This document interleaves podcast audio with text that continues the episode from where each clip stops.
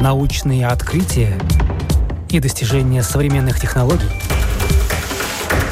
новости ведущих лабораторий и передовые разработки компаний. Программа «Новое измерение».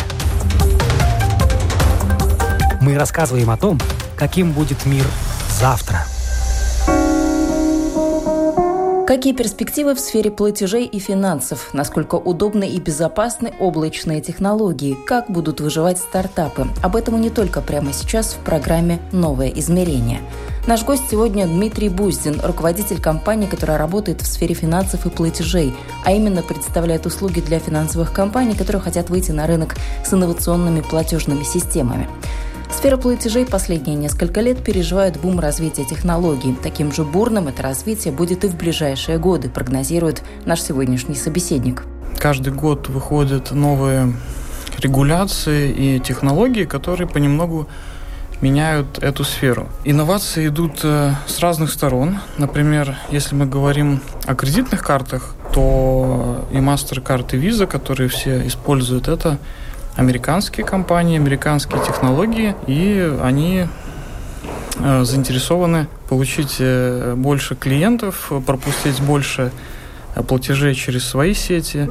Но с другой стороны, для Европейского Союза это не является приоритетом, и поэтому Евросоюз своим образом конкурирует с американцами и развивает свою платежную сеть и внедряет там чисто европейские инновации.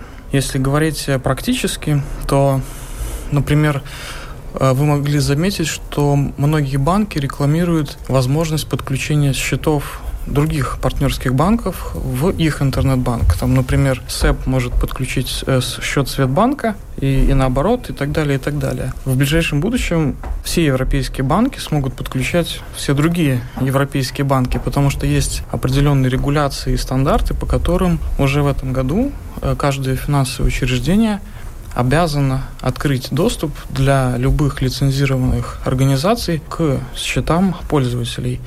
То есть, если у вас есть счет в Светбанке, то есть сам Светбанк или какая-либо другая организация не имеет права ограничить сторонние организации, которым вы дали разрешение достучаться до вашего счета, это сделать. И это кардинально меняет э, правила игры на рынке.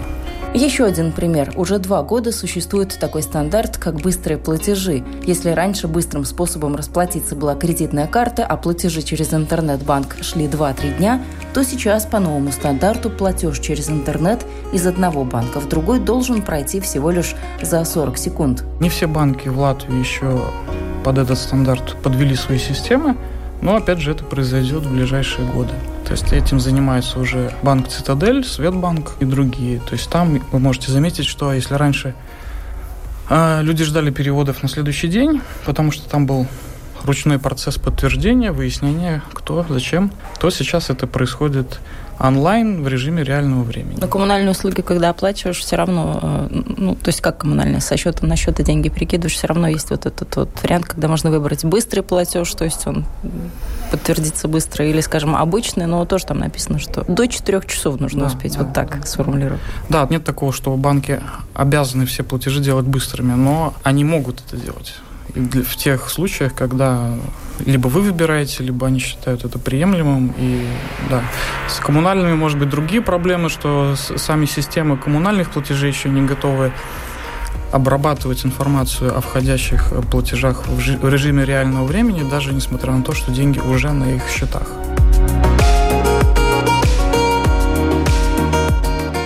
Будем ли мы платить э, телефоном, так же, как, скажем, в России с телефона на телефон можно деньги перебросить? Да, опять же, э, латвийский Центробанк в этом году выпустил новый инструмент айтишный, э, который позволяет получить по телефонному номеру счет человека в том или ином банке. То есть это общий национальный регистр привязки телефонного номера к банковскому счету. Это происходит, насколько я понимаю, автоматически, без вмешательства клиентов банка, и каждый банк э, принимает решение присоединиться к этому регистру постепенно. Несколько банков уже там, все остальные в течение, опять же, тех же двух лет туда придут, и уже в некоторых мобильных банках есть возможность послать по телефонному номеру.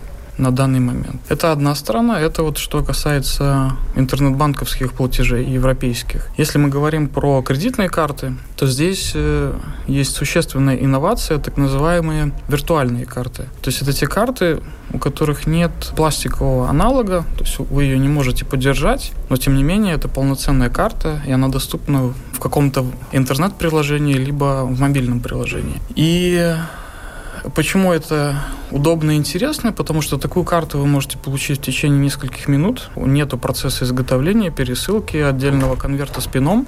Также это более безопасно, потому что эту карту нельзя украсть, и в некоторых реализациях никто даже не будет видеть э, этого номера. То есть никто не знает номера, кроме самого банка-эмитента изготовителя этой карты, так скажем. Виртуальные карты – одна часть вопроса. Вторая техническая сторона – это, собственно, платежи телефоном. Почти все современные смартфоны средней и более высокой ценовой категории оборудованы NFC-чипом. Это чип, который принимает и издает сигналы в радиусе 6-8 сантиметров от самого телефона поднеся такой телефон к обычному карточному терминалу, будет проведена идентичная транзакция, как если бы это была обычная пластиковая карта с чипом. Это все те же самые стандарты, те же самые протоколы коммуникации. Ну, единственное, что есть везде свои нюансы. Но почему это не массовое явление в Латвии? Как-то не очень много людей расплачиваются телефонами в магазинах. В России это число ну, существенно выше.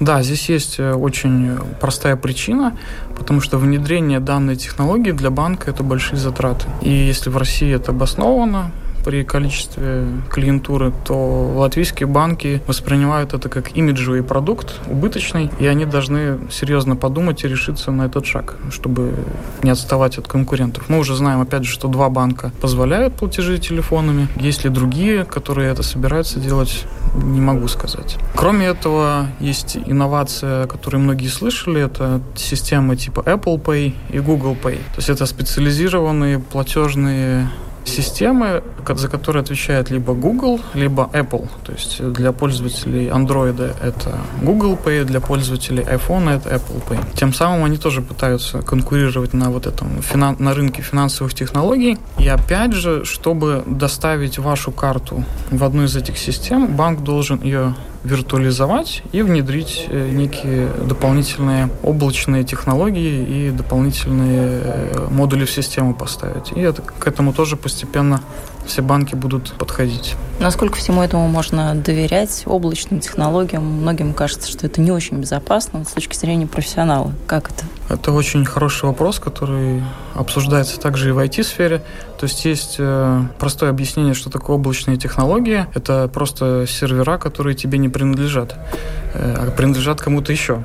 Вот это и вызывает основную причину да. для беспокойства. Э, дело в том, что количество людей, которые могут обеспечить действительно безопасные центры обработки информации, и в Латвии, их в мире, их число очень небольшое. То есть если там взять весь IT представить их в виде там 100 человек, то там будет 20 программистов, 15 тестировщиков и, может быть, где-то там 2-3 специалиста по безопасности. Их действительно очень мало, и это специфическая профессия. И если бы все компании пытались строить свои э, решения, то есть закупать свои сервера и пытаться обезопасить их, э, скорее всего, это было бы менее безопасно, чем какие-то централизованные э, узлы узлы, где работают очень узкоспециализированные специалисты и занимаются этим постоянно. Доверять облачным технологиям можно и нужно, но если с ними случаются какие-то проблемы, а периодически это все же происходит, то страдают все, и ничего с этим пока не сделать. То есть у нас э, на практике я уже видел 5-6 раз, когда гигантские клауды по типу Google, Microsoft и так далее, они просто бывают недоступны несколько часов в день. И эта проблема, она относится либо на весь мир, либо на какой-то регион, например, Восточная Европа или Западная Европа.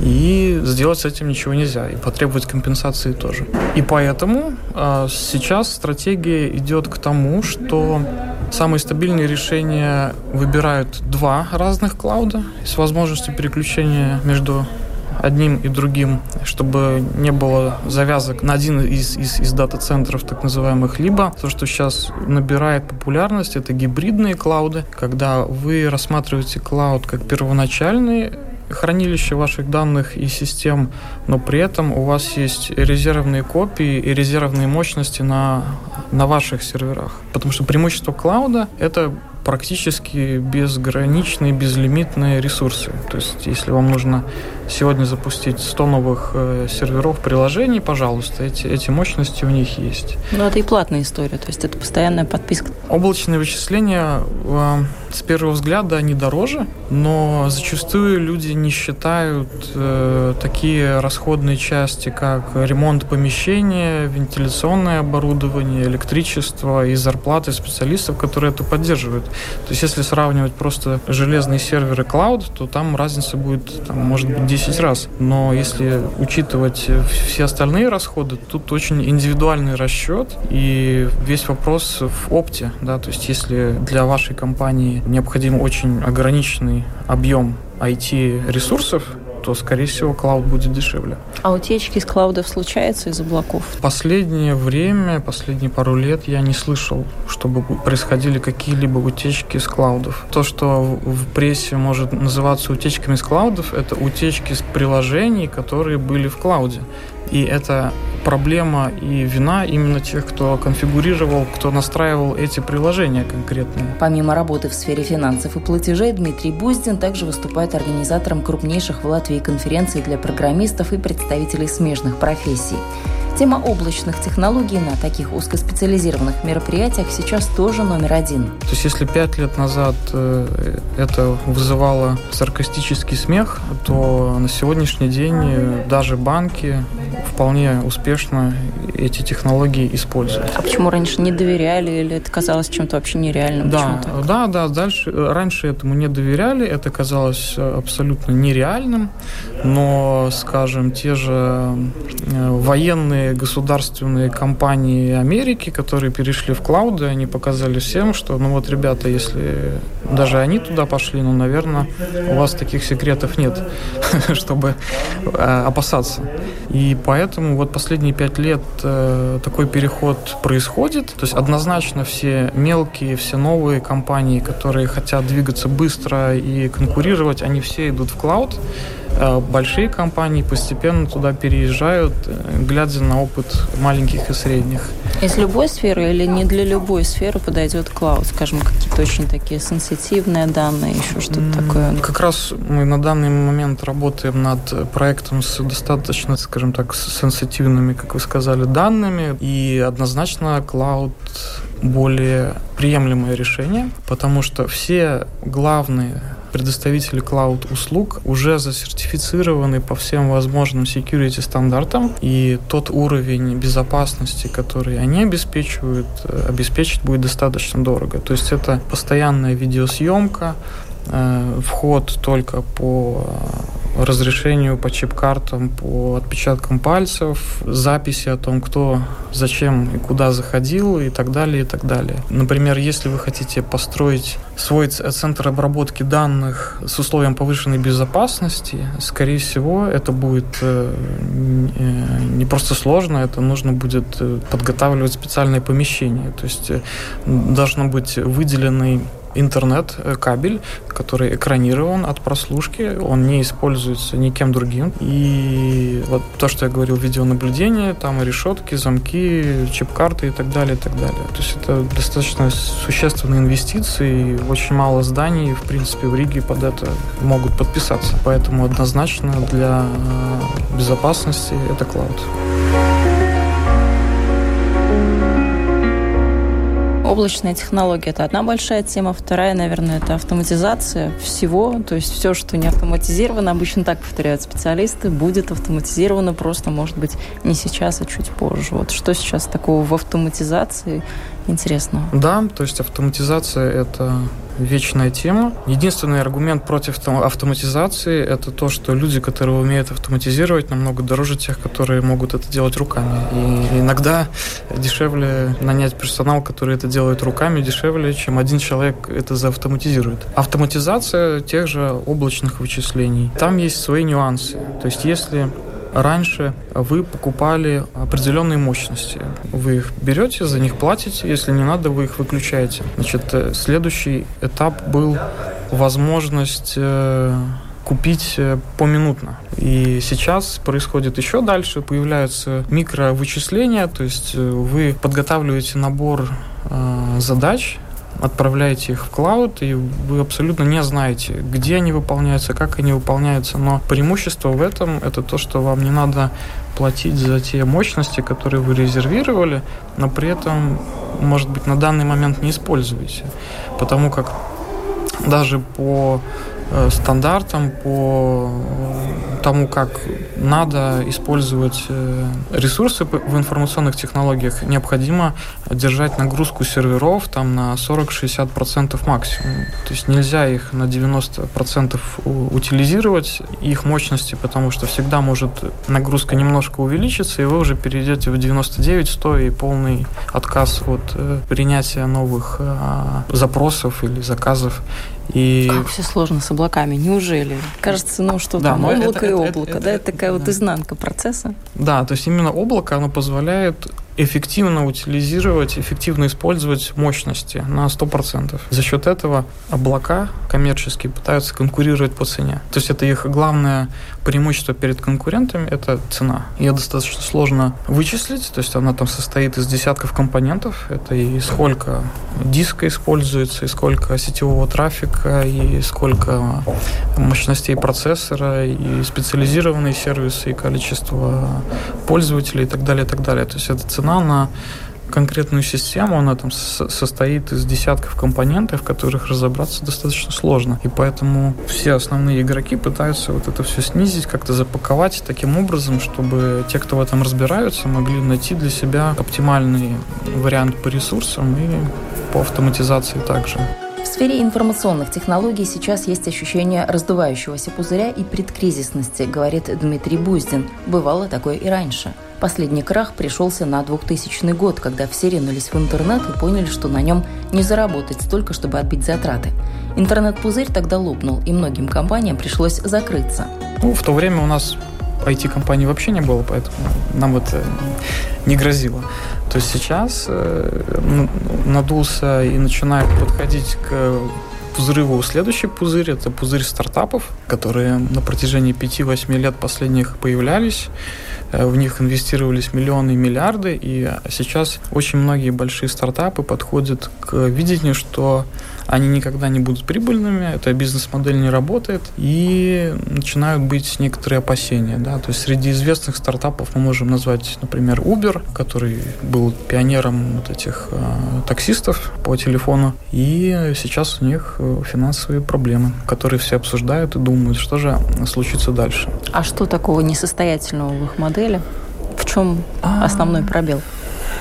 Ну, и почему сейчас он случился, и все это время он был популярен Uber?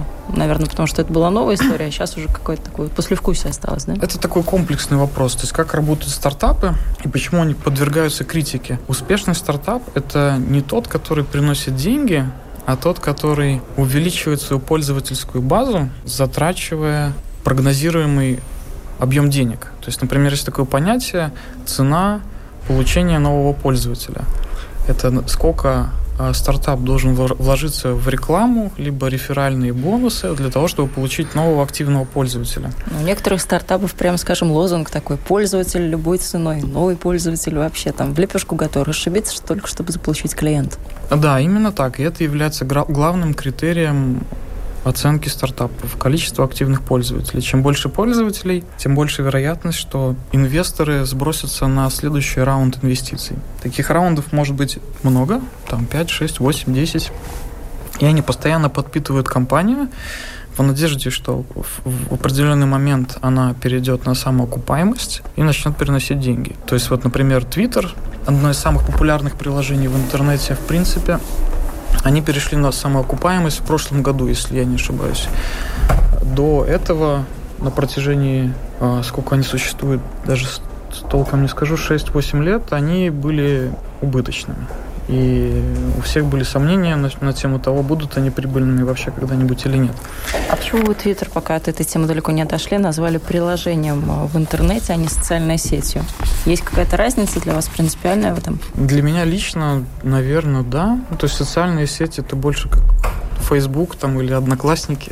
это когда много вариантов, что ты можешь э, делать, и друзья и так далее. То есть, ну, Твиттер это... Так, выплюнуть мысль, высказаться в пустоту, да? Ну, и пусть обсуждают. Да-да-да, это, это в свое время назывался сервис по микроблогингу. Ну, кстати, переводится он как чирикалка, по-моему, если так совсем точно переводить с английского. Да, совершенно верно.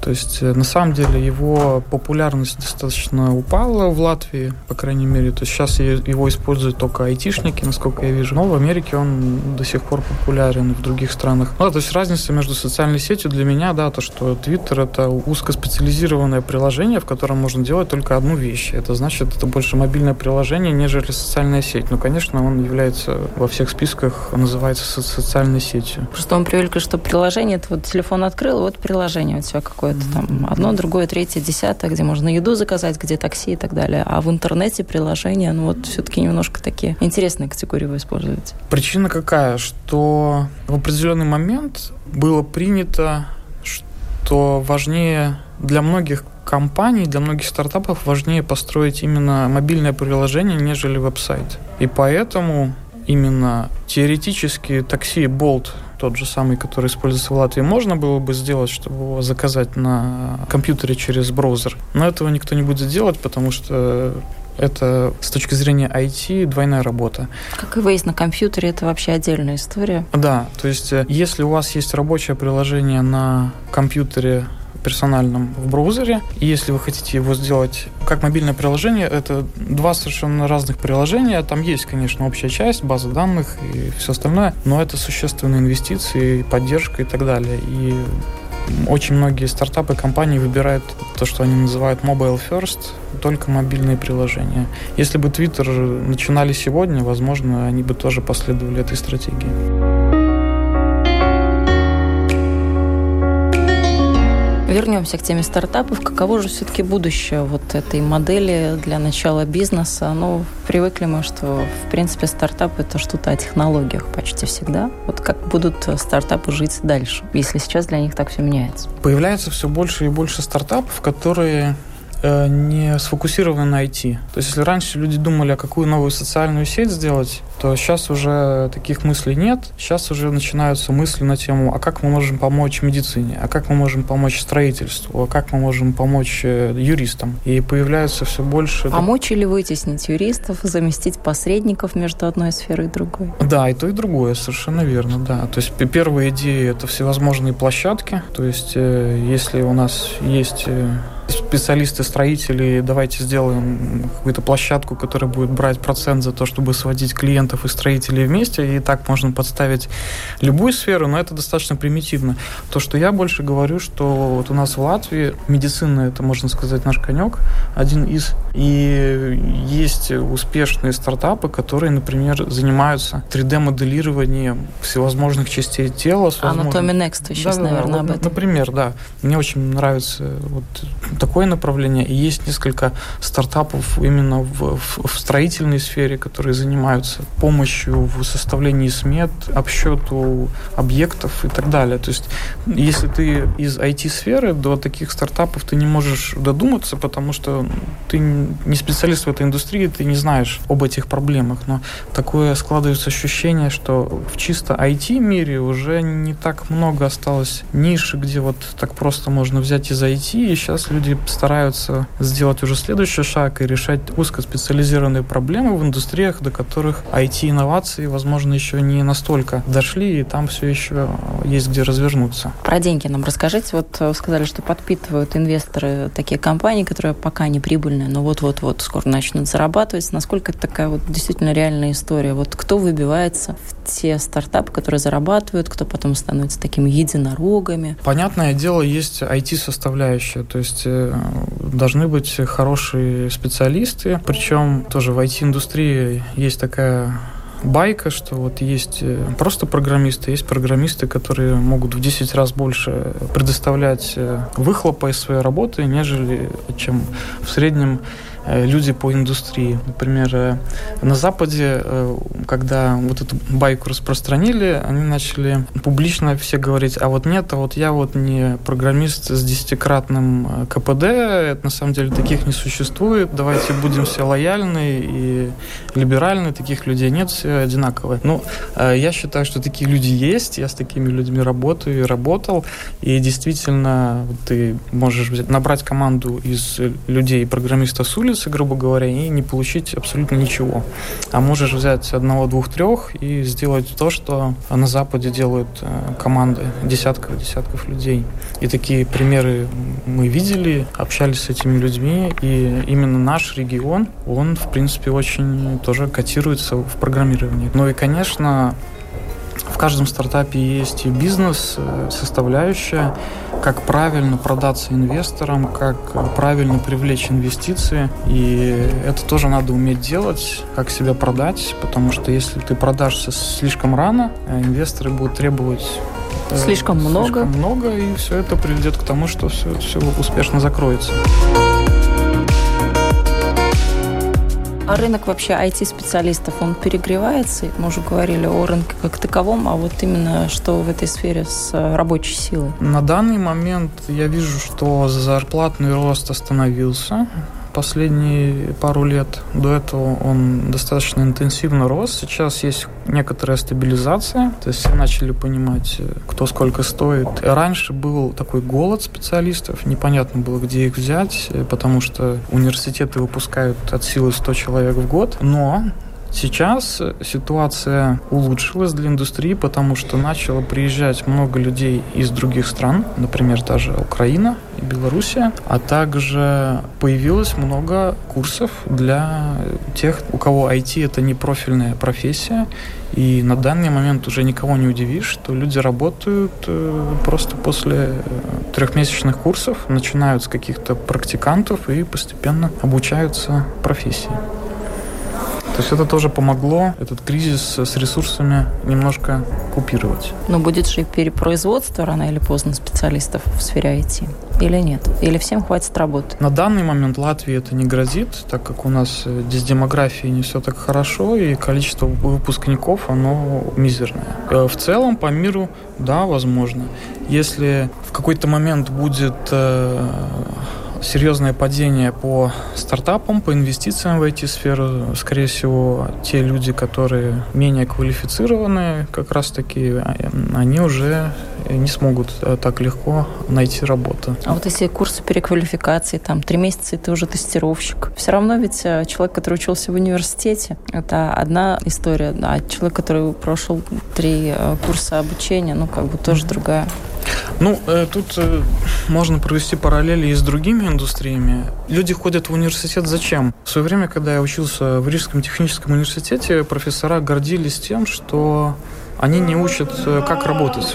То есть там не было предметов по программированию нормальных, там не рассказывали, как, как, как что-то делать. И они этим, в принципе, гордились. То, что выходя с университета, ты не можешь работать в IT. Но то, что ты можешь, ты можешь э, что-то придумывать, коммуницировать, писать э, тексты, понятные другим людям, руководить процессом, понимать, как любой процесс, в принципе, можно настроить, как его контролировать, как его документировать. И это является идеей университетского образования. То есть там не учат, как руками вот это делать. А как руками вот это делать, учат именно на этих курсах. И для того, чтобы быть успешным тестировщиком, достаточно владеть компьютером на уровне пользователя. Тестировщик плохо, э, простая история, а вот программист после курсов это очень, мне кажется, сложно. Да, программист после курсов это более тяжелая тема, но программисты бывают очень разные и в разных сферах. А, например, то, с чего просто начать, это веб-программирование. То есть там что пишу, то и видишь на экране. То есть там нет никаких подводных камней или какого-то монументального знания, которое нужно заранее знать. То есть стать веб-программистом,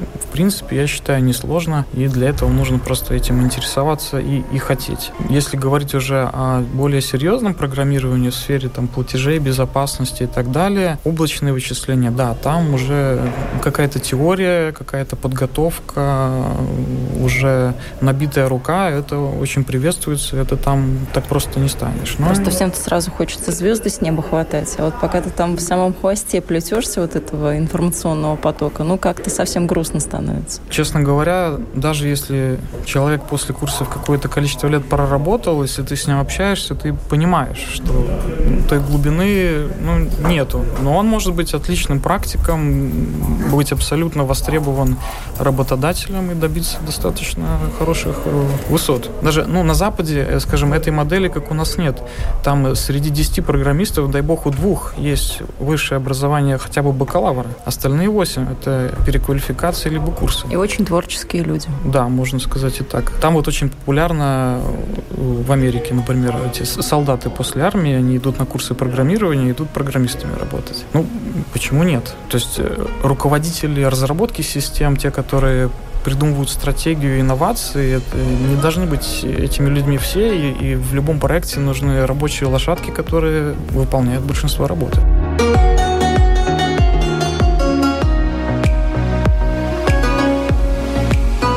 Как вы пришли в сферу технологий? Почему вас это заинтересовало? Пришел в сферу технологий, наверное, как и многие, что мне просто достаточно рано купили компьютер в школе.